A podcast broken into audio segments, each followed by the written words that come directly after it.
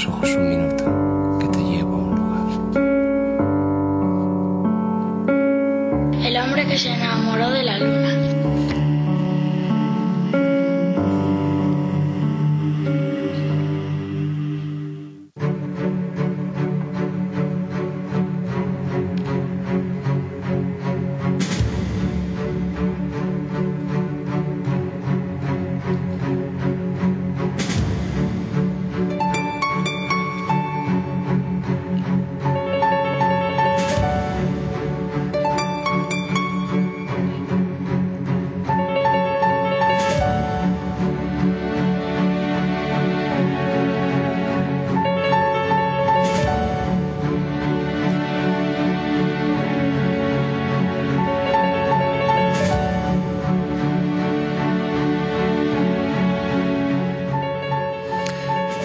Este mundo actual de aparente superficialidad comunicativa, porque se entiende que solo en aguas someras se puede ser dinámico, fresco, rápido e impactante, mi recomendación se mantiene. Atrévanse a ser profundos, a rebasar límites, a ser contraculturales y sigan quedándose con las especies avisales de ojos grandes que no se cierran y de movimientos sagaces.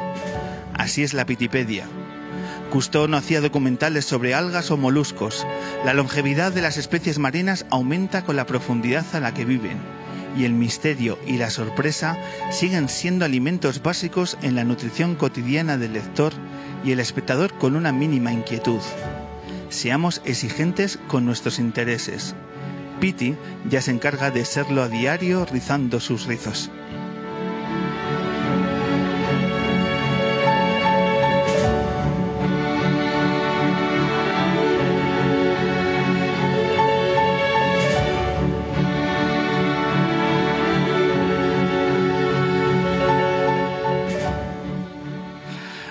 Bienvenidas, bienvenidos, edición 334 del hombre que se enamoró de la luna. Ya lo sabéis, para los que nos habéis escuchado las últimas ediciones, estamos grabando una nueva luna desde Headbanger, la tienda de guitarras más maravillosa posiblemente del planeta y seguro también de Malasaña. Un lugar realmente especial donde hacemos hora y media de radio que intentamos estar a la altura de este espacio. Hoy vamos a tener un cartel muy especial, hoy vamos a tener una voz muy familiar, muy cercana. Hoy vamos a tener las canciones de Marilia cerrando la edición lunera. Además, en la parte central os vamos a dar a conocer un libro, un tratado de divulgación de baloncesto y de cultura general como es la Pitipedia. Hoy hablaremos con su autor, con Piti Hurtado. Y para arrancar la luna, dos clásicos entre los clásicos dos personas que nos han visitado anteriormente la Luna y que siempre tenemos que encontrar un motivo para reencontrarnos. Y si no lo hay, lo forzamos. Para nosotros es un verdadero placer y por eso el primer aplauso de esta tarde es para ellos. Hoy nos reencontramos con Manuel Burque y Quique Peinado.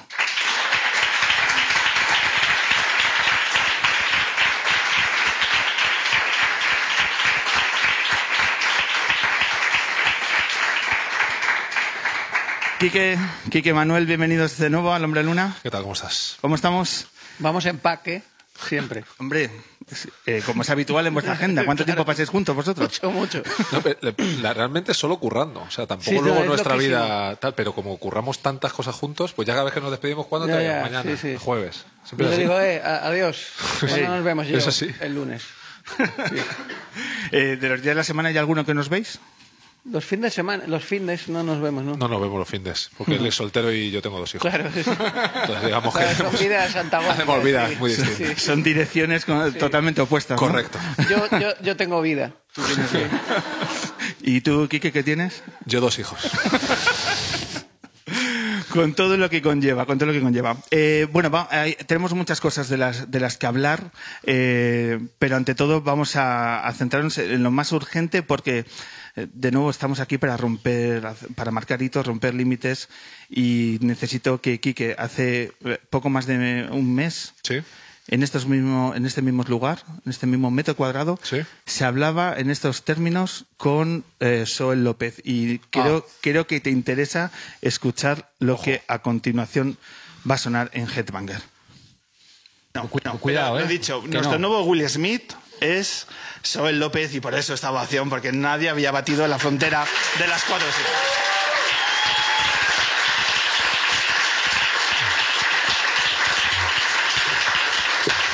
¿Quién te le iba a decir que ibas a ser el, el nuevo Will Smith? invitado quién es? Eh, Quique Peinado, ¿no? y le dirás, eres de nuevo el Will Smith. Tú que... que fue Will Smith. Y hemos entrado en bucle, hemos entrado. Sí.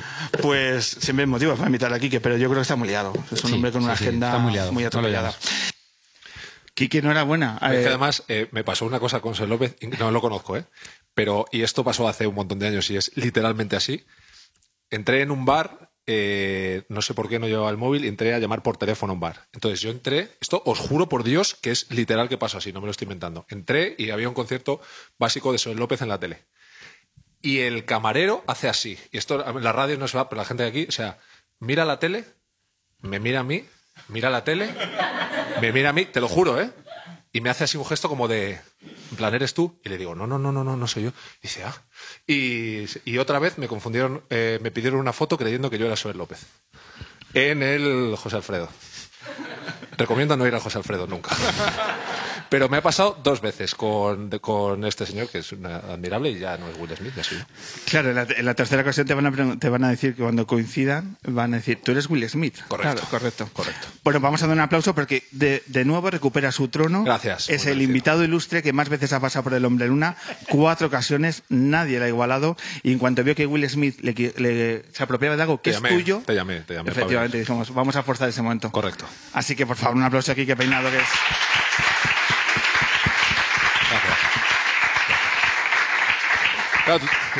Gracias, Pablo. Ah. Ahora es cuando te damos la tarjeta VIP nuestra y, bueno, pues eh, y poco más. hasta ahí las, las no me llevo una, Voy a llevar una guitarra de aquí, pero vamos, ¿cómo ha ido? ¿Qué, os parece nuestra nueva casa? Espectacular. Muy bonita, ¿eh? ¿Lo conocíais? Eh, no. Claro, habré pasado por la puerta 200.000 veces y es de estas cosas que no... Que no, te, Yo me paré donde la otra vez. Pensando que era Café La Palma. Pero no era el 73, si dudé. Pero podía haber entrado perfectamente, haberme tomado una cerveza porque no vienen. yo, he hecho el programa en el Costello dos veces, en el Café La Palma y aquí, tercera de la sede que visito. Eh, efectivamente. Correcto. Efectivamente. Eh, os cuento también una cosa que nos ocurrió el otro día. El otro día estuvo Antonio Lizana, un saxofonista de Cádiz maravilloso, entonces, claro, la gente, los músicos siempre están con las agendas y demás. ¿Qué os voy a decir que no sepáis? Entonces, llega y yo, tengo que ir al Hombre Luna, pues venga, al Café La Palma. Digo, oye, que venga al programa de radio. ¿Qué radio? Dice, pues al camarero que nos entera. Y entró a la, entró a la sala de conciertos y había una banda tocando. Y decía, que soy Lizana, que vengo a probar. Dice, ¿que probar qué? Y ya con el saxofón, el, saxo en la mano, dijo, mm, creo que no es aquí, ¿no? Entonces fue el primer gaditano que hizo un moonwalker, salió y, reculó y recorrió la calle y dijo ah, que, hemos, que hemos cambiado. Así que bueno, pues sí, estamos muy cerquita de nuestra anterior casa. Pero esto es como que dando un codazo te cargas 3.000 euros. Sin querer. Hay que, claro, claro. ojo, eh, ojo con eso. Claro, Quique, das para atrás un poco claro, claro, claro, 5.000 euros. Ojo con eso, ¿eh? Antes he, sacado yo una silla y había cinco guitarras que la estaban rodeando y he tardado como cinco minutos en sacar la silla. un nivel de tensión brutal. Claro, claro. Oye, vamos a hablar de vuestros, de vuestros proyectos, de esa agenda que estamos hablando. Eh, en primer lugar, ¿por qué tienes ese bigote, Manuel? Eso está... Es, eh, no porque quiera. Está haciendo de doble del de narcos, del policía de narcos. Pues, eh, más o menos, sí. Estoy haciendo de, policía en una película. ¿De policía De policía flipado. ¿De policía flipado? Entonces estoy de gimnasio, no sé si lo notáis. ¿Lo notáis, no? Me he puesto, porque se lo vendía al director así. No, yo te hago, te hago, lo que quieras. Entonces le dije, me pongo en plan el típico bigote, en plan sérpico, los 70, tal, todo mazado. Y estoy hablando de una peli que he escrito yo. que tuve que hacer casting y, le convenció y entonces tuve que tirar por ahí. ¿Tú cuando estabas escribiendo el personaje te veías ya reflejado ahí? No, no, eh, surgió de cara al casting. Eh, yo me imaginaba en plan hacerlo como siempre, con la barba y tal. Pero como tuve que hacer casting, ahí ya salió la creatividad a flote. Y no creo que vuelva la barba. ¿En serio? Esto es un anuncio que estoy haciendo desde aquí. Buah, chaval. que se pare malasaña. La barba ya oficialmente está pasada de moda y cada vez que me veo eh, en fotos de hace un mes me doy vergüenza. Entonces, cuando sientes eso, ya es que hay que pasar página. Has adquirido ya distancia de esa imagen. Sí, ¿no? O sea, sí, sí, la veo y digo, pero, pero ¿qué hacía yo?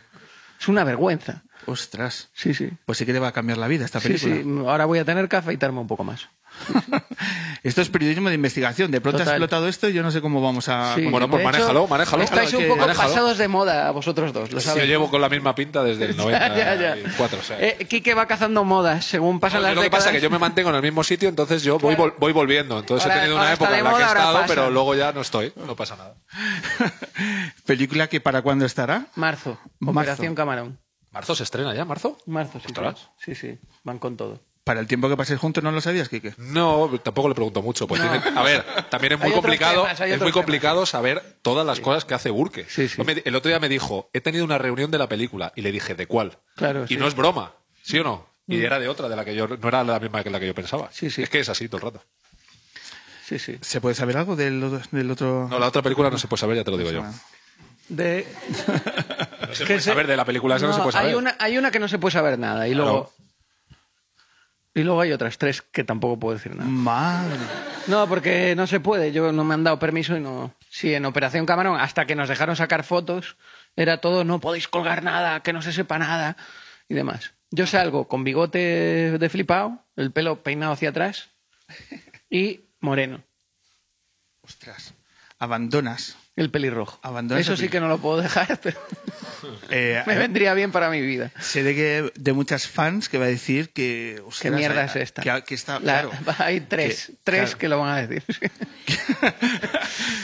que vale que la derecha vaya a dominar Madrid, pero de que porque todo, pase ¿eh? el pelirrojo, claro, sí que son nuevos tiempos para, para esto. Madre mía, esto es periodismo de investigación, Quique, ¿eh? Se nos, se nos Correcto. la- si esto avanza, hará de Blas de Lezo en el 2023 en, Estoy a nada en de una eso, película. sí. Bueno, vamos a cambiar un poco el registro. Vamos a hablar de buenismo bien. Venga, de vuestro proyecto radiofónico en la cadena SER. Eh, Bueno, en la app de la SER. No llegamos, no llegamos a cadenas. SER. Llegaremos, llegaremos. No, Ahora mismo eh, el Quique somos- siempre juega a perder, porque así somos- no hay, no hay manera de hacerlo mal. Somos pero- el hacendado de la SER ahora. Sí, estamos, eh, estamos en la app de la SER, pero sabéis que la app de la SER ahora quiere como fomentar mucho la comedia. Lo sabéis, Y- y ¿no? tenéis- Estabais a la última de, Eh, Lo de sabéis, este ¿no? tema. Claro, bueno, tiene, la gente loca. eh, tiene una variedad de programas de comedia bastante Correcto. guays. Esto es la realidad. Correcto. Entonces eh, estamos ahí en la app haciendo lo que no podíamos hacer en Radio Gaga. Este es el origen de Buenismo Bien. Kiki y yo tenemos que hacer en Radio Gaga 12 horas de radio al día y muchas son entrevistas, pero luego hay que seguir haciendo radio. Entonces, todo lo que no se podía montar porque era demasiado cómico o era demasiado irreverente, todo el rato reflexionábamos y decíamos, ¿no molaría hacer un programa de esto? O sea, hablando de cosas sociales, con, de, personas muy guays mm, que hacen cosas buenas por la sociedad en comedia, que Radio Gaga no lo, no lo puede contener eso, tiene que montar la parte más dramática. Y se nos ocurrió buenísimo bien. Y buenismo bien, si tuviésemos que definir el concepto de buenismo en esta tarde primaveral madrileña, ¿a dónde ha derivado el significado de buenismo justamente en una tarde como la de hoy? ¿Qué, podemos entender por el mismo? A ver, el, el buenismo, tal y, eh, primero, el buenismo es cuando a la derecha le jode que la gente se preocupe por los demás. Entonces, la gente que se preocupa por los demás y por los débiles son buenistas, son gilipollas. Ese es básicamente el término Sí, si, eres, negativo. si eres bueno, eres tonto. Claro, si eres bueno eres tonto y eres un gilipollas que no entiende cómo funciona Y la cualquier cosa que hagas mal es susceptible de tirar todo abajo porque Claro. has dicho que eres bueno. Si haces una mierda mal un día, ya eres un mierda. Ya eres como yo. Es decir, estamos ante una palabra muy maltratada. Muy maltratada, sí, sí. Eh, y por gente que además es como cristiana, o sea, es muy católica, muy cristiana, y de repente reniega del cristianismo absolutamente, y todo lo que sea hacer el, algo bueno por los demás es de tontos y de gilipollas. Y ellos son los listos que traen aquí la solución a todo. Jesucristo, menudo imbécil. Claro, es básicamente lo La que- otra mejilla, qué payaso. Sí. Entonces, eh, el buenismo está denostado porque es verdad que el buenismo suena a inocencia, a decir, ah, es un poco como los anuncios de Aquarius, de que el, el mundo puede ser maravilloso. No, el mundo es una mierda. Es una mierda, es una basura. Entonces, pero la gente que se esfuerza por cambiarlo, mola mucho. Entonces, esos son eh, los que, de los que hay que hablar. Entonces, el buenismo bien es el buenismo bien entendido, el decir, nosotros, Kike y yo, no hacemos nada por los demás, pero ayudamos a contar y a enseñar a gente que sí que lo hace. Ese es el buenismo bien. ¿Y a quién habéis acercado vuestros micrófonos? ¿Qué ejemplo de buenismo bien eh, estáis intentando fomentar? Eh, cuéntalo, eh, las chicas de. Mira, esta, lunes, esta sí. semana, eh, que es un programa glorioso, son vinieron tres niñas de las cuatro que eran de un instituto de Fuenlabrada que han ganado el campeonato de España de debate en inglés. Hasta- espera, espera, haz una pausa dramática porque lo que mola es a Y continuación. en la final le ganaron a un colegio del Opus Dei representado por cuatro chicos. Entonces, hay un momento Colegio muy... público ellas, ¿eh? Sí, ellas público de Fuenlabrada y ellos del Retamar. Y, y hay un momento muy gracioso. Yo os, eh, os invito a ver la entrevista, Sí. sobre todo para darnos un clic, porque somos muy bien, muy bien, a costa de que la SER diga que no se escucha bien. Y, y hay un momento que digo, bueno, pero le pregunto algo así, digo, bueno, pero ¿cómo fue que, que les ganaste a estos chicos del Opus? Y una niña de 16 años, 16, Increíble, tendrán, increíble. con cara de muy buena y hablando muy bajito, dice, bueno, Dios no estuvo de su lado. Intentamos, y a la profe, que eres una profe de la escuela pública, que intenta como defender mucho a la escuela pública, pues intentamos que esa gente salga. Pues intent- intentamos sobre todo, ahora yo creo que es un momento a contracorriente en la comedia, porque la comedia ahora es como muy nihilista, muy Sí, no bruta. hay A mí me- contenido, A mí me, gusta, ¿eh? Sí, no, sí, no- no la- no digo nada en contra, pero es un momento en el que se lleva una comedia, pues eso. eh, como nosotros lo que queremos hacer es un programa en el que desde la comedia consigamos eh, enseñar y, y hablar a la gente de, de, de realidades que nos, que nos parece que, están bien, de gente que hace cosas por los demás de una manera o de otra, o que hace cosas por ellos, pero que lo hace bien, que lo que queremos nosotros que es hacerlo bien. Y además somos un programa muy plural, porque hemos llevado a políticos de Podemos, de Izquierda Unida y de anticapitalistas.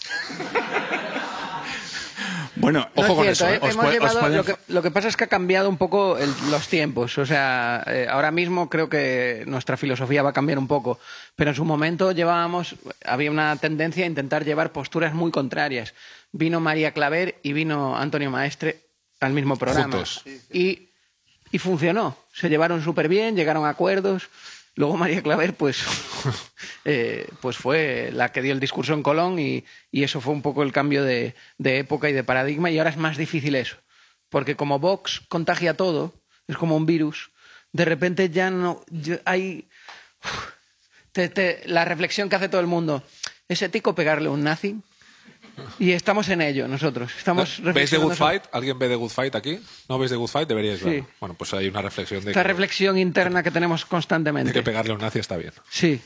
Entonces estamos en, en ese proceso de cambio y ver cómo nos podemos adaptar. Yo creo porque- que somos un, podemos ser un vehículo guay que Sí. la comedia sirva para contribuir desde ahí. Que no la comedia no solo sea, si tú vas una comedia de estas que se habla, ¿no? Contra el poder o contra los de arriba, que sea ridiculizar a Isabel Díaz Ayuso, que lo hago constantemente. Pero nosotros intentamos como, como pues eso, dar voz a gente y que los cómicos, lo que sea que seamos nosotros, también nos coloquemos en, en ese lado de la realidad, que sin sentar cátedra y sin ser nosotros más listos que nadie, y sin- normalmente sin tener ni puta idea de nada, podemos enseñar a la gente y que el programa tenga tu rato de comedia pura y dura y un rato el que salgas diciendo, pues mira, eh, qué Mira guay que hay unos tíos, esto. que hay unos No tíos que han montado una cooperativa de riders para intentar que cobrar bien y no estar explotados en globo. Pues Y luego pues hacemos Pues el- la comedia en medio. Pero es verdad que la tendencia ahora mismo es que la comedia no tenga contenido. Y cada vez ma- va más a eso. Entonces nosotros vamos un poco contra la corriente y no solo eso, sino nos intentamos con- comprometer y hacer comedia al mismo tiempo. Y de hecho, cuando contábamos el programa, a otros, a gente que se dedica a la comedia, le incomodaba. Porque de repente es como hay un freno a la comedia. Es como, no, no, pero la comedia tiene que ser pura, ¿no? O sea, hay una cosa como de, no, no, lo importante es hacer reír. de- Y hay una como- tendencia a creer como que estás dando lecciones. Sí. Porque, y no, o sea, no sé, la gente puede hacer unas cosas y las otras y yo no te doy lecciones a ti, tú no me las tienes que dar a mí. O sea, parece que porque hables de determinados temas estás como situándote en un plano de superioridad con respecto a los demás o que quieres ser más guay que nadie, ¿no? Nosotros nos sale a hacer esto, punto, ya está, no tiene más. Y además, pues eh, tenemos mucho, mucho menos éxito real que del que tienen otros programas de comedia que van por el otro lado. O sea, nosotros lo tenemos un poco más complicado. Pero bueno, es el camino que hemos elegido. Total, Burke es millonario por el cine yo soy millonario de nacimiento. Con lo cual, esto de la, esto de la radio, pues es una cosa que si nos la pegamos, pues no pasa luego nada. hay un, un ingrediente que tiene buenismo bien, que es súper clave en lo que está sucediendo, que es que tenemos a la cómica más destroyer que hay ahora mismo en, en el panorama, Correcto. que es Enar Álvarez. Entonces, de repente tienes un programa que tiene una parte política, de, de crítica política, tiene una parte de entrevista con gente comprometida o con gente interesante. Y de repente cedemos el testigo a una mujer para que haga lo que le dé la puta gana.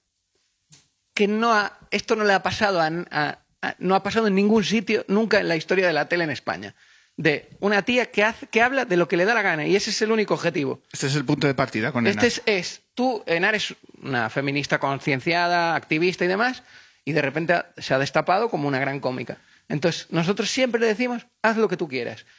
Luego hay que poner un paraguas arriba y tiene que controlar ciertas cosas, pero es el es la única. De hecho, al principio, ahora ya se ha desviado eso, pero al principio decíamos, eh, con lo del 8M que ha pasado, tal, la manifestación nos han obligado a tener una sindicada feminista en cada programa y es Enar Álvarez. Y de ahí nació lo que ahora creo que es lo mejor del programa, es ella. ¿Querías preguntar Es algo comedia o- seguimos? con- ¿Querías preguntar alguna cosa o contamos nosotros? Estaba pensando que era quizá la entrevista más sencilla que de, de las suele últimas tres Suele pasar esto, ¿eh? Nosotros- Sí, sí, suele pasar. Como, como no soy de cortar a los invitados, Correcto, porque correcto. aquí Mira, tío, fundamentalmente he venido a escuchar, pues estoy En Radio tan- Gaga escuchamos tanto Claro, tío, que que cuando acabamos Radio de- Gaga solo tenemos no paramos de hablar. Sí, sí. Esas entrevistas de hora y media, ¿no? Al Claro, final correcto. generan lo que genera. No, eh, hablabas de Nara Álvarez. Sí. Eh, hablabas de, de que a veces os toca eh, abrir un paraguas porque la que está cayendo, ¿no? él, Sí. Vale, pues vamos a sacar el paraguas y vamos a recordar uno de sus ¿Qué, comentarios. ta- qué tal amigos? Bueno, he hecho este vídeo para contaros la verdad, porque sé que Burke está diciendo que yo no he ido hoy por trabajo, y no es cierto, Burke. Yo no estoy ahí porque tú y yo hemos follado. Entonces ahora estás muy nervioso. No, hombre, Entonces, bueno, para que pase un poco el tiempo, deje de mandarme fotopenes y estas cosas No, que son hombre, no. muy desagradables y no se puede trabajar así, pues he decidido darle una semana de margen. Por cierto, chicas, pelirrojo natural. No, hombre, no. Pues quita esto, quita. Quita, fuera, fuera, fuera. Pelirrojo natural, de nuevo. Burke, ¿Tengo que enseñarlo? esto es radio, pero puede ser un regalo para nuestro, la gente que ha venido a Headbanger. ¿Cuánta gente se habrá sacado la polla en esta tienda de... ¿Puedo probar? ¡Soy un rockero! ¡Dame una guitarra! ¡No quiero! ¡Guau! Seguro que ha pasado todo el rato. Aquí lo que no habrá hecho Calamaro. Total, que Pues torear una vaquilla aquí dentro. Calamaro, todo lo que sea toros. este es un tipo, un típico ejemplo de estas, situa- de estas situaciones que os provoca, es que os del- provoca no, nada. no, es- este es el ejemplo más suave. o sea, la, la realidad es que, eh, por hacer una analogía, eh, nosotros estamos muy orgullosos porque tenemos a nuestro Ignatius. Y, y mola mucho que sea una tía.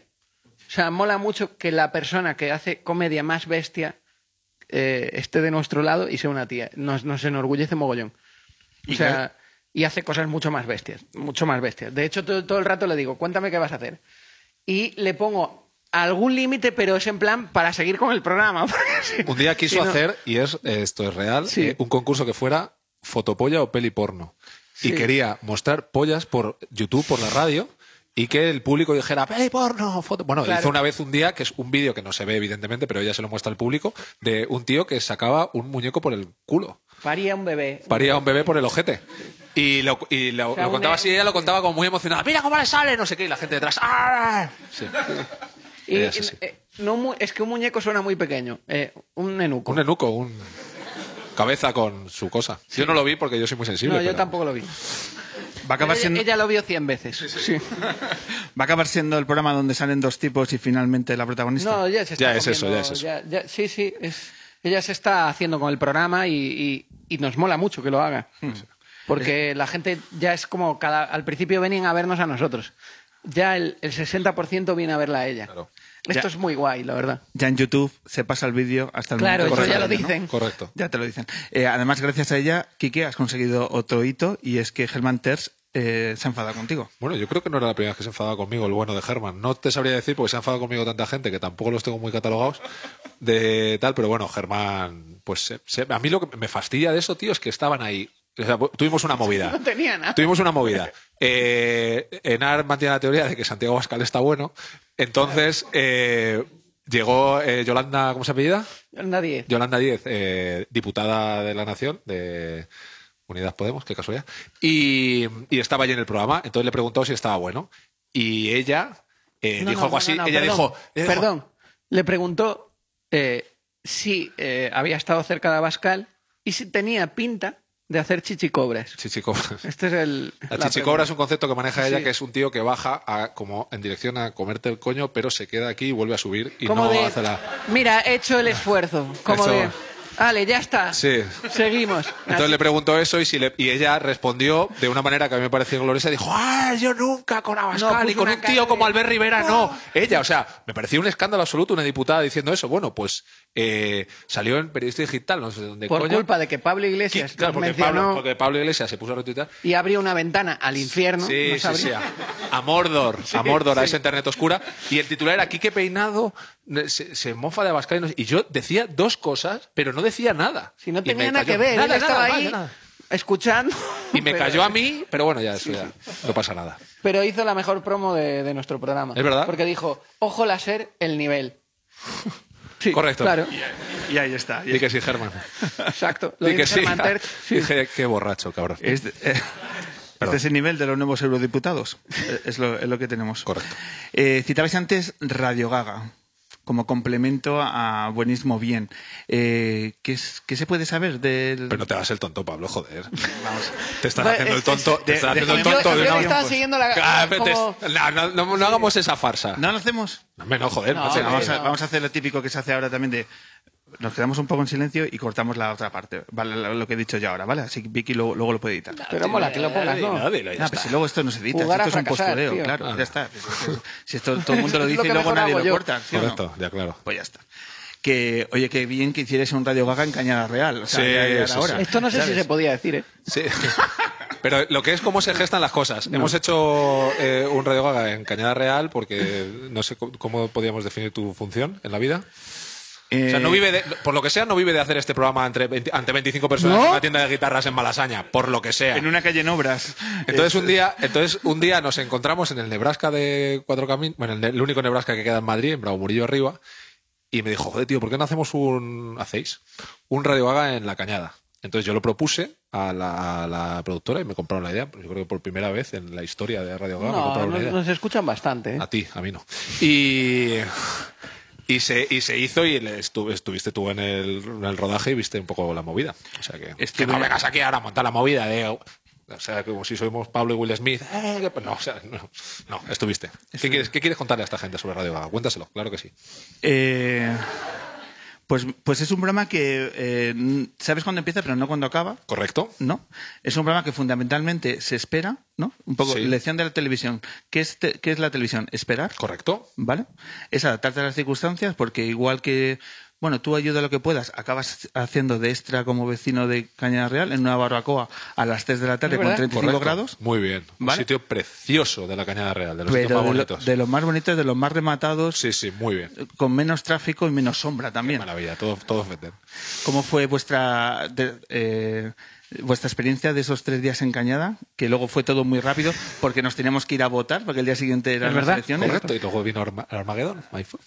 No, pero esa ese fue las generales. Esa fue la, la, Ah, la- ese fue el la el, menos casi final mala, feliz, sí. claro. Sí. Vamos a ver cómo acaba. Sí, sí. Pero ahí, ahí fue. Eh, pero vuestras sensaciones, por cierto, de tres días en la Cañada Real y que esto esté a diez minutos de aquí, ¿cómo lo veis? Es que... que es Hay un mogollón de gente que no tiene carnet de identidad. Claro. De verdad, es una cosa, eso a mí me dejó, o sea, mira que, joder, yo, yo me doy por enterado, ¿no? O sea, yo- la primera civilización que se ve desde ahí es más o menos mi barrio.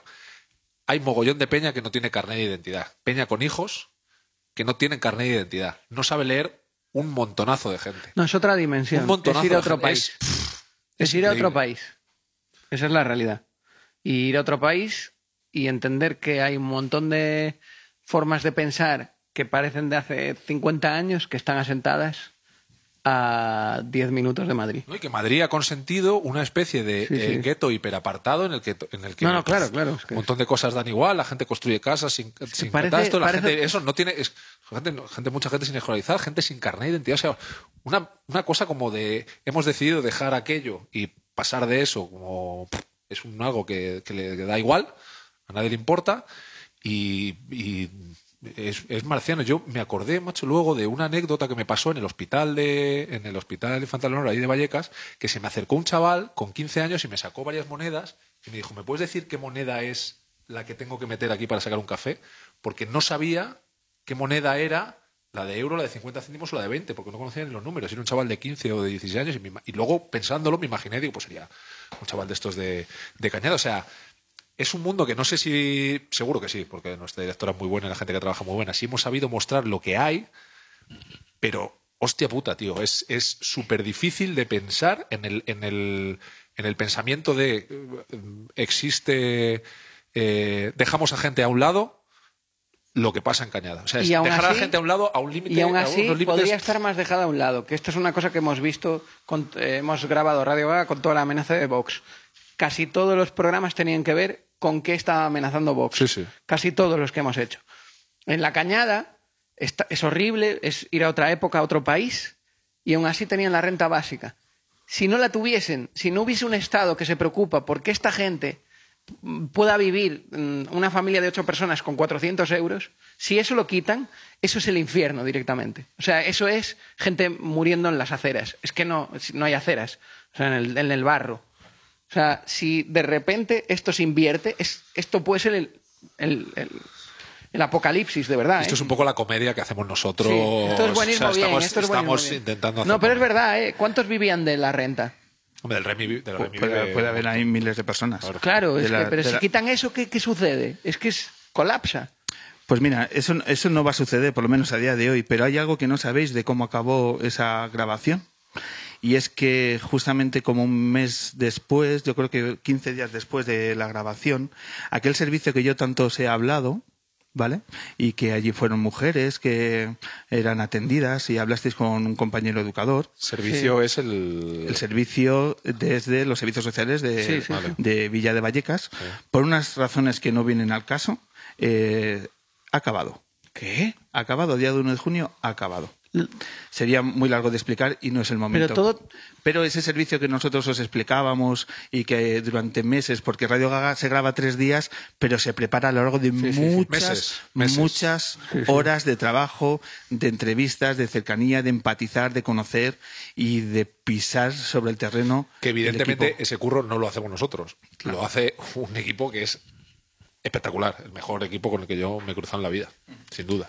Pues os quería decir simplemente que por razones X, a día 1 de junio, ese servicio se ha cerrado cuando estaba ya pensada la continuidad de dos años más. Y simplemente es. Ya no existe. re- ya, no no, existe. ya no tienen un sitio donde... a, día, a día de hoy, ese, ese recurso público no existe. Pero esto es gravísimo. Es grave y desde aquí una reivindicación a que se retome eh, lo antes posible. Pasa es que la, la administración va con los tiempos que da. Pero bueno, hay cierto punto de optimismo que aunque ha habido evidentemente un deterioro en esa vulnerabilidad que estamos hablando de las familias de Cañada, que en los próximos meses ese servicio público vuelva por la necesidad y por el impacto que ha tenido para tanta gente. el Estaba hecho de que pronto- vidas de un montón de gente, especialmente mujeres. Efectivamente.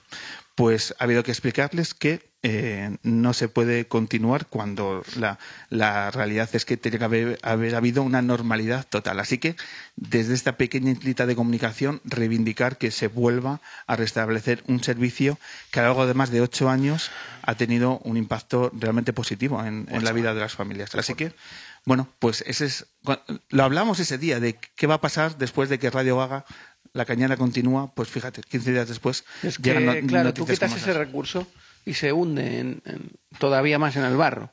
Bueno, es gente que tienen un máster en, en supervivencia. Ya, ya, eso sí, pero... que, que- que, evidentemente nosotros no manejamos esa clave porque eso es vida pura, pero bueno, eh, es un lugar donde solo se debe de estar desde lo público.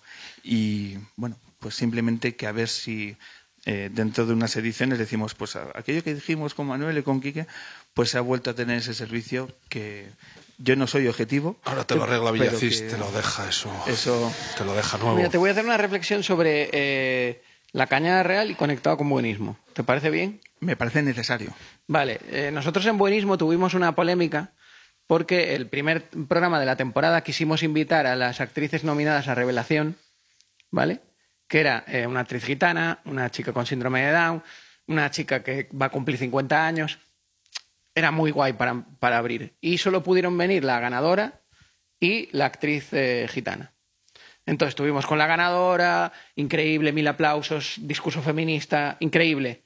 Todo era mm, ¿verdad? Tratada súper bien, porque claro, el feminismo eh, en nuestro programa está muy bien recibido, el público bien, está a favor, era lo más. Entonces le preguntamos a la actriz gitana eh, qué hubiese dicho si hubiese ganado, porque habíamos hablado de la otra reivindicación. Y ella, en un giro inesperado, dijo que se lo hubiese agradecido a su marido que le dejó hacer la peli. Entonces empezó a explicar, mi contexto es muy difícil y eh, eh, que mi marido eh, me dejase fue vital para que yo pudiese hacer la peli. Hacer una peli- Porque yo vengo de donde vengo, Hacer una peli en la que ella hace lesbiana. hace de lesbiana. Entonces, claro, nos quedamos, fue muy impactante la declaración. Y eh, nosotros pedimos un aplauso a ella para no dejarla tirada, porque había hecho una declaración eh, muy valiente. Entonces le pedimos un aplauso y el público la aplaudió. ¿Vale? Entonces, esto generó un linchamiento en redes espectacular, porque decían que habíamos aplaudido eh, al marido por haberla dejado hacer una peli, que estábamos aplaudiendo el machismo de los gitanos. Eso fue la conclusión, ¿no? Esto fue increíble, ¿vale? Ya, ya. Entonces nosotros decíamos, pero joder, hay que entender de dónde viene la gente. ¿De dónde viene para entender eh, qué se le puede exigir?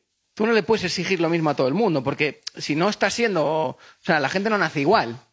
Entonces, justo en este Quiero- Radio Gaga. Déjame que haga un, un inciso. Eh, nos pedían que nosotros debíamos haberle dicho, pero coño, tu marido es un machista, joder, eh, tronca. Que le echásemos un poquito una- de vida. que la reprimiésemos, Dos o sea. hombres blancos, heterosexuales, eh, privilegiados, Sí. decirle a una gitana, oye, eh, bueno, eso. Sí, Soto, que- Soto Ibar, Soto Ibar decía que deberíamos haberle dicho, esto está muy mal. A una actriz que viene voluntariamente a contarnos esto, que su Una actriz compañera que no ha sido una actriz aplaudida. que no es ni actriz, que Ni es una tía que- sí, que- que ha hecho a una si sigue trabajando de esto. Carmen Entonces, que la, que la hubiésemos dejado caer al precipicio. Eso es lo que querían.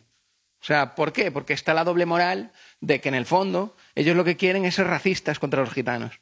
Entonces utilizan esta excusa para poder serlo.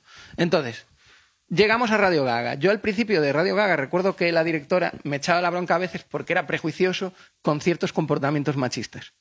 Al principio venía un personaje y yo todo el rato si era machista me ponía como que no puedo, es que no puedo, tal, es que es que no puede ser, esto hay que quitarlo, ¿sabes? Como todo el rato. Y llegamos cuarta temporada a La Cañada y vivimos, creo que el momento más machista de la historia de Radio Gaga. Fue increíble. Entonces salimos tal y no sé qué.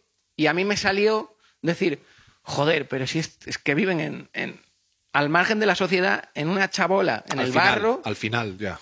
Sí, pero ya en, el- en lo más extremo vienen de familias que están aisladas y separadas de la sociedad. ¿Cómo vas a ser? Es, es muy pretencioso pensar, no, es que yo en esa situación sería súper feminista. Es entender de dónde vienen, simplemente. No, no quiere decir decir hay que poner una medalla, para nada. Es que hay que cambiarlo, pero hay que cambiarlo desde lo constructivo y la pedagogía. La empatía. Entonces, de repente, Joana dijo, ¿cómo os ha cambiado Radio Gaga, eh? O sea, tú no te acuerdas al principio cómo te ponías con esto. Y de repente Radio Gaga lo que, lo que hemos mm, hablado mucho, que nos ha cambiado, es el entender a los demás, de dónde vienen, sus contextos. Y, y en la cañada hay cosas muy graves, pero te, la- te cuentan su, su origen y su génesis. Y es que dices, es que yo, si hubiese estado ahí, hubiese, hubiese hecho lo mismo. Los privilegiados, especialmente los privilegiados de izquierdas, pecamos en, Sí, sí, en eh. decirle a la gente lo que, desde un punto de superioridad, mucha gente en la cañada nos decía, es que la gente que está aquí me trata con respeto. Claro. Los payos no me dicen, eres no sé qué, eres no sé cuántos, ¿no? Sino me tratan con respeto, me tratan de tú a tú. Y de eso eh, los privilegiados de izquierdas eh, pecamos muchísimo de decirle a la gente lo que tiene que ser como si todo el mundo lo hubiera tenido tan fácil como nosotros. Yo creo que uno de los ejercicios más válidos de, de aquellos días es entender por qué la gente te puede llegar a decir yo quiero seguir viviendo en la cañada. Sí, Sí, bueno, sí. eso fue increíble. Sí, sí. sí, sí. Que es algo que si no pisas esos terrenos y no, y no estás durante dos horas al menos escuchando, no puedes entender. No, claro, es entender que eh, ahí, allí se sienten parte de algo y fuera de allí se sienten discriminados, mm, sienten el racismo, sienten el maltrato, es increíble. Entonces digo, pues voy a donde yo me siento parte de algo. Como esta es una entrevista sobre todo de periodismo de investigación, eh, ¿cuándo va a ser el día del estreno de Radio Gaga en Cañada Real? No sabemos. No sabemos, ¿no? Sabemos que se, se estrenará para después del verano, pero no sabemos ni, ni el orden ni de los programas ni nada, ni hemos visto nada tampoco.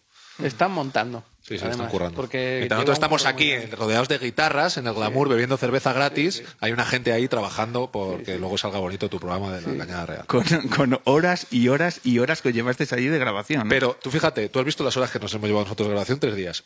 Tú has visto el curro que hay detrás de ese programa. Que muchas veces, cuando, cuando sales a hablar del equipo, parece que, que eres un bien queda y que quieres hacerte el guay y decir No, que no, vienes pero- del equipo.